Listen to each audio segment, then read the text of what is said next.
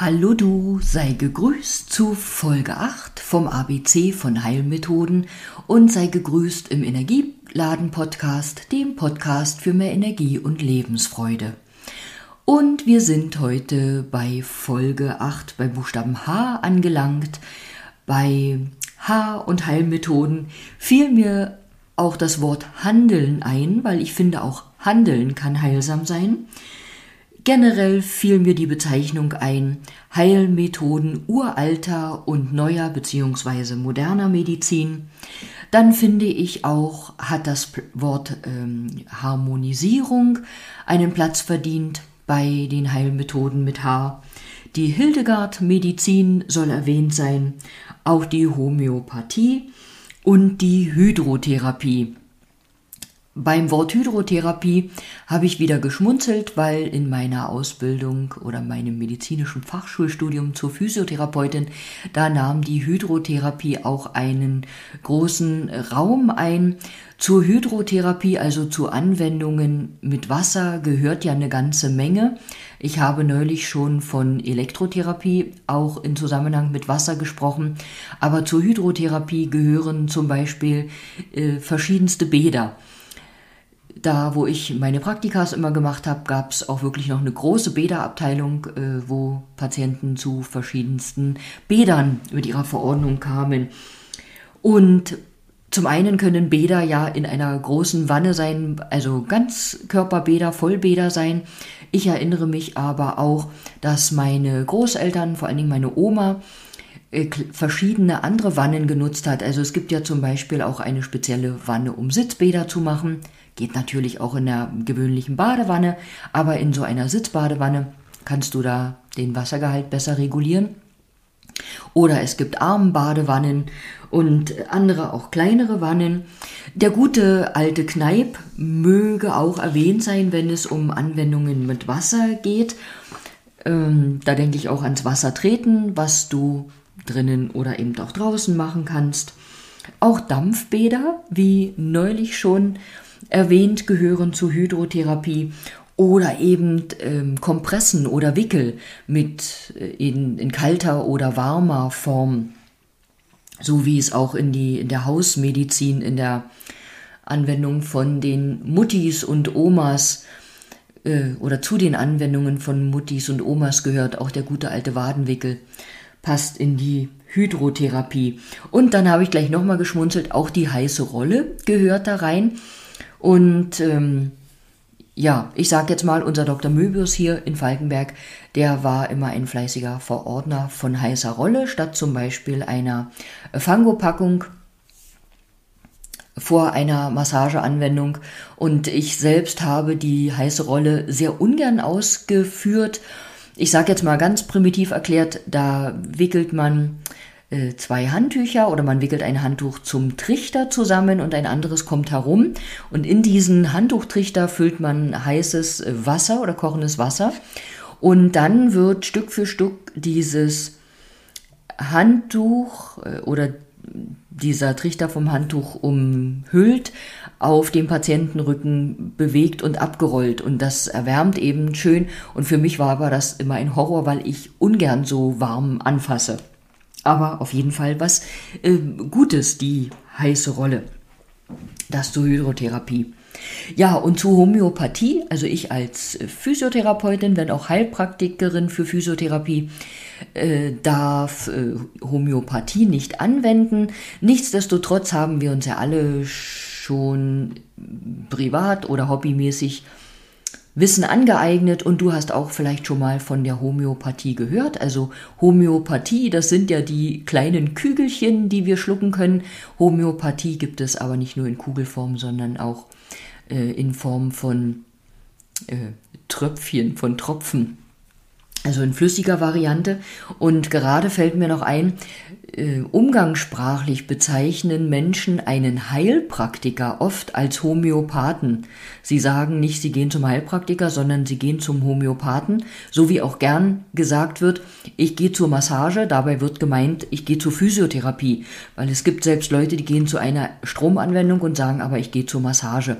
Also das jetzt mal so zu dem Wortspielen. Und also jemand, der Homöopath ist, der macht tatsächlich Homöopathie. Ein Heilpraktiker hat oftmals oder nicht oftmals hat ein umfassenderes Feld. Bei der Homöopathie geht es ja darum, oder da ist so der Spruch Gleiches mit Gleichem oder Ähnliches mit Ähnlichem behandeln.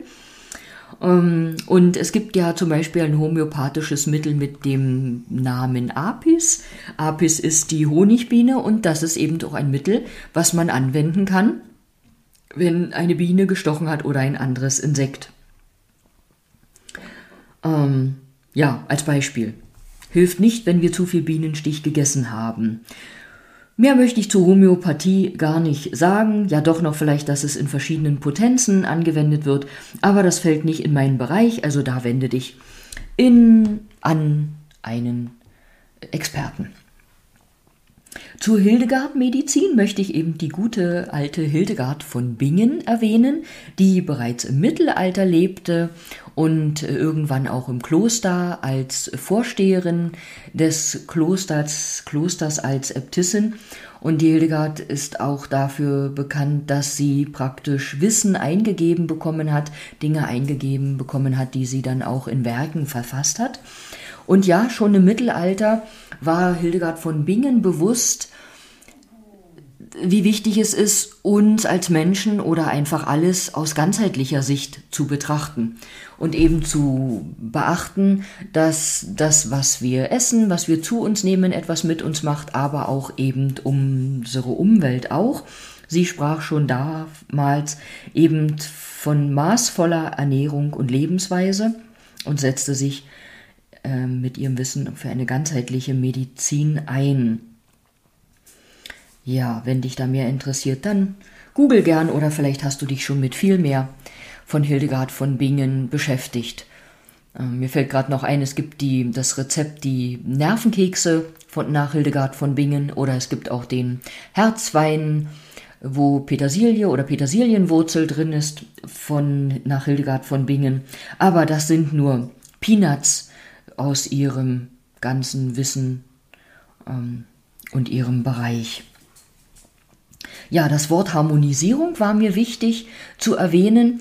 Ich habe ja in der letzten Folge, glaube ich, schon die harmonisierenden Übungen empfohlen, wo es um Übungen geht, bei der die Acht einbezogen wird, also die Form, das Symbol der Acht des Unendlichkeitszeichens. Ich werde auch heute nochmal dazu verlinken. Ja, und warum ist Harmonisierung ähm, so entscheidend? Je mehr wir in Harmonie sind, so umso wohler fühlen wir uns und umso erträglicher sind wir auch für unsere Mitmenschen und für uns selbst. Und wir sprechen ja gern davon, in Harmonie äh, kommen zu wollen also deshalb war mir Harmonisierung ein wichtiges Wort und Harmonisierung lässt sich auch äh, vielfältig betrachten. Also zum einen ist es gesund, eine Harmonie zwischen Yin und Yang zu schaffen, einen Ausgleich, eine Balance zwischen Yin und Yang in unserem Körper. Genauso entscheidend ist aber auch, Herz und Verstand in Harmonie und Einklang zu bringen oder aber auch unsere linke und rechte Körperhälfte. Ich stelle häufig beim Behandeln Therapien fest, was auch da für Differenzen sind. Und du darfst davon ausgehen, wenn du vielleicht jemand bist, der, wenn er Beschwerden hat oder Verletzungen, die immer auf oder oftmals auf einer Seite sind, dass das eben auch so ein Hinweis ist, dass da vielleicht eine Dysbalance ist und hinter dieser Dysbalance zwischen linker und rechter Seite kann viel, viel mehr stehen, weil die eine Seite entspricht ja äh, dem weiblichen, die andere dem männlichen. Das nur mal als äh, Erwähnung noch nebenbei. Ähm, ja, wenn du da Themen hast oder in, dich angesprochen, fühlt, angesprochen fühlst, dann weiß ich, wirst du da handeln oder recherchieren und dem nachgehen.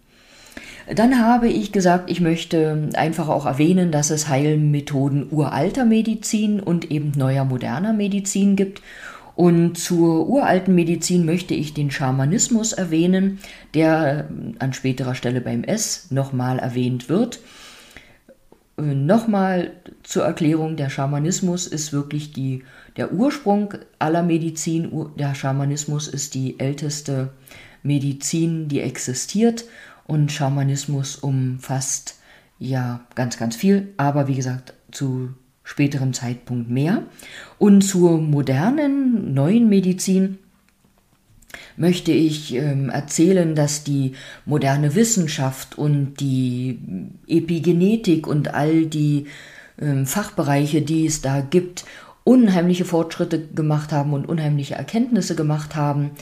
Ähm, mir fallen da Menschen ein wie Dr. Joe Dispenza oder Bruce Lipton oder Greg Braden, die Braden, Braden, Braden, äh, egal, wie korrekt das jetzt ausgesprochen ist, denen zu lauschen, mal Vorträge sich von denen anzuhören oder Bücher zu lesen, kann ich dir ans Herz legen, wenn du da interessiert bist. Ja, und eine moderne Form der Medizin ist einfach die Energiemedizin. Und Energiemedizin beinhaltet auch wieder ganz, ganz viel. Also alles, was in irgendeiner Form deine Energie beeinflusst, sei es Akupunktur, Tuina-Behandlung, Reiki, etc., etc., fällt eben in diesen Bereich hinein. Und ich habe mal auf einem alten Flyer von mir auch auf der Vorderseite zu stehen gehabt, ein Zitat von einem Professor William Tiller, der auch Nobelpreisträger ist, und der hat gesagt, in der Medizin der Zukunft wird es darum gehen, die energetische Schwingung im Körper zu beeinflussen. Und in der Energiemedizin habe ich auch schon oftmals gesagt, gibt es so einen Leitsatz, der sagt, Schmerz ist der Schrei des Körpers nach fließender Energie. Also immer wieder kommen wir da bei der Energie an. Äh, jemand anders hat auch mal gesagt, beim Energiefeld fängt alles an.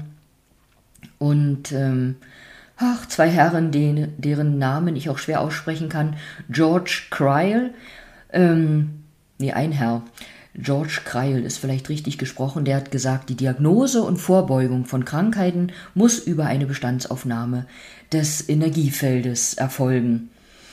Ja, und schon der gute alte Einstein hat gesagt, alle Materie ist Energie, also nicht verwundernswert, dass wir über Energie mit Energie so viel tun und bewirken können. Und nun komme ich noch zum Anfang zurück, als ich das Handeln erwähnt habe. Handeln kann heilsam sein, weil mit dem Herumschleppen des Treffens einer Entscheidung oder mit dem fehlenden Mut oder Abwarten, dass der Mut kommt oder sich nicht trauens, halten wir uns so zurück. Deshalb habe den Mut zum Handeln, Handeln, der erste Schritt, können heilsam sein und passend nochmal zur Folge beim H von Symptomen habe ich ja das Herz erwähnt. Wenn so heilsam wie Handeln sein kann, jetzt überschlage ich mich schon wieder mit meinen Worten, kann eben das ins Handeln gekommen sein, dein Herz erfreuen und dein Herz vor Freude tanzen lassen. Das sollte das noch abrunden. Und ganz zum Schluss noch ein paar Wortspiele zum Handeln beziehungsweise zu den Händen. Wir können, oder unser, unsere Hände drücken ja unser Handeln aus, und wir können damit jemanden angreifen, also mit unseren Händen. Wir können aber mit unseren Händen auch heilen oder jemanden an die Hand nehmen.